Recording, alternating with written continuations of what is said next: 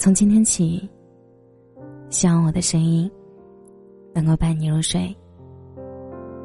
晚上好，这里是陈年旧事，我是小仙丹。今天给大家带来的文章是来自一位粉丝的投稿，我爱上了同性的他。我是一个 gay，他比我大一岁。最早发现自己的性取向和别人不太一样的时候，应该是在高一。那个时候的男孩子总是对异性充满了好奇，对此我却没有太多感觉，反而更想靠近某某男生。在看《天官赐福》的时候，希望自己能有一个花城；在看《上瘾》的时候，希望自己身边也能够有一个顾海陪看陪在身边。可生活就是生活，电视剧就是电视剧，那些电视剧里的桥段，到底又有多少能发生在我们身上呢？在高一下学期的时候，我遇到了那个让我心动和产生性冲动的男生。我和他的班级分别在走廊的两端，就像我和他之间的距离那么遥远。一次机缘巧合的机会，我和他第一次相遇。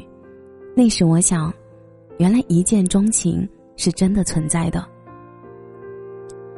我开始和他假装偶遇，直到他嫌宿舍和班级太吵，每天午休都会在图书馆看书学习，喜欢在午休时在篮球场上挥洒汗水的我，抛下一帮兄弟，每天偷偷的坐在他的后面，偷偷的看他看过的书，就为了之后和他聊天时能够有共同话题。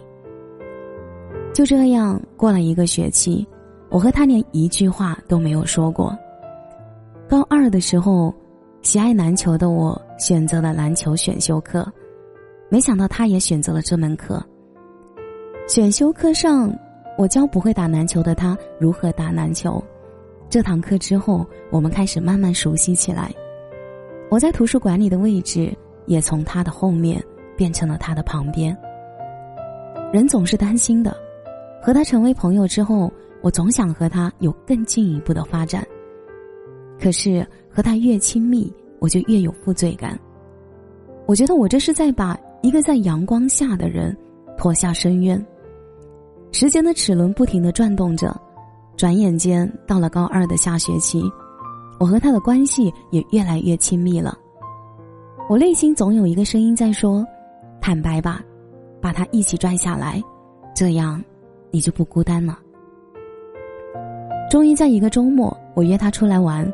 那天我喝了很多酒，给自己壮胆，鼓起勇气亲了上去，跟他说：“我喜欢你。”我还记得他当时的表情，仿佛看见了鬼一样，转身就跑。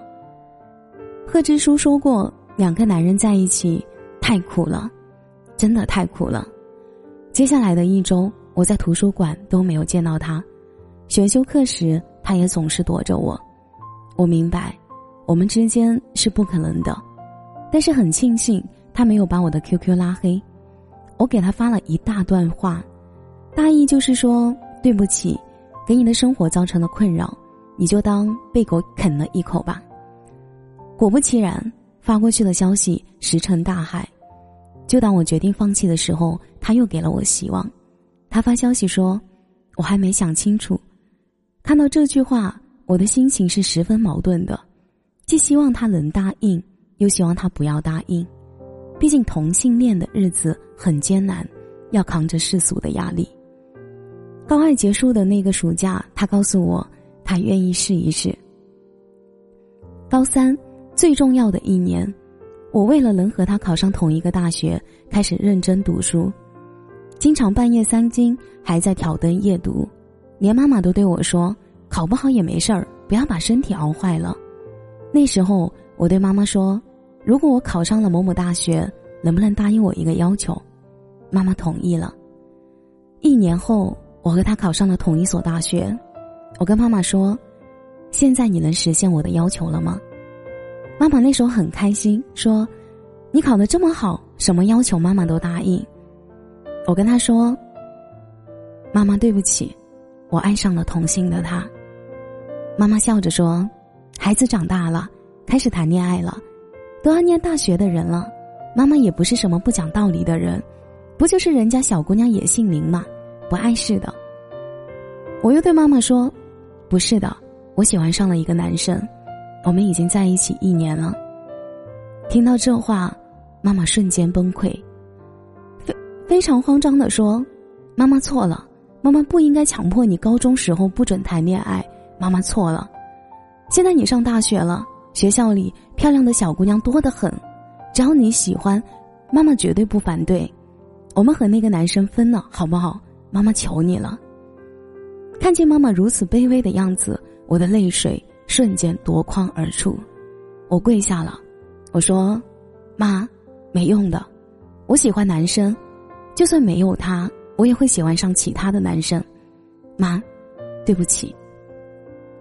除了对不起，我不知道该说什么。”后来，妈妈给我写了一封信，上面写着：“宝贝儿，首先。”我很高兴你能把这件事情坦诚的告诉妈妈，但是你有没有想过，同性恋这条路不好走，你要忍受别人异样的眼光。我十月怀胎生下来的宝贝儿，为什么要忍受别人的指指点点？同性之间的性行为是最容易感染艾滋病的，而且两个男人怎么繁衍后代？你老了之后谁给你养老？这些问题你都考虑过吗？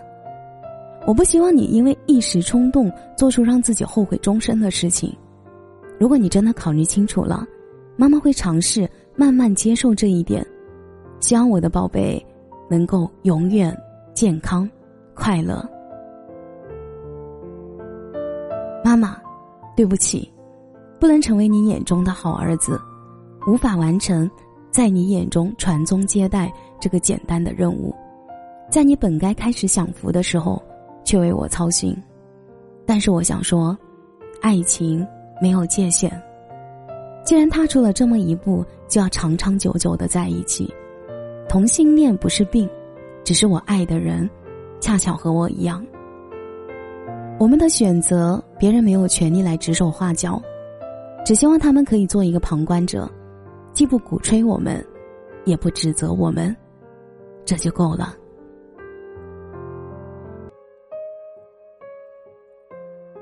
感谢你的收听，我是小仙嫩。如果你刚刚喜欢我的声音，记得点点关注，给仙嫩五星好评哦。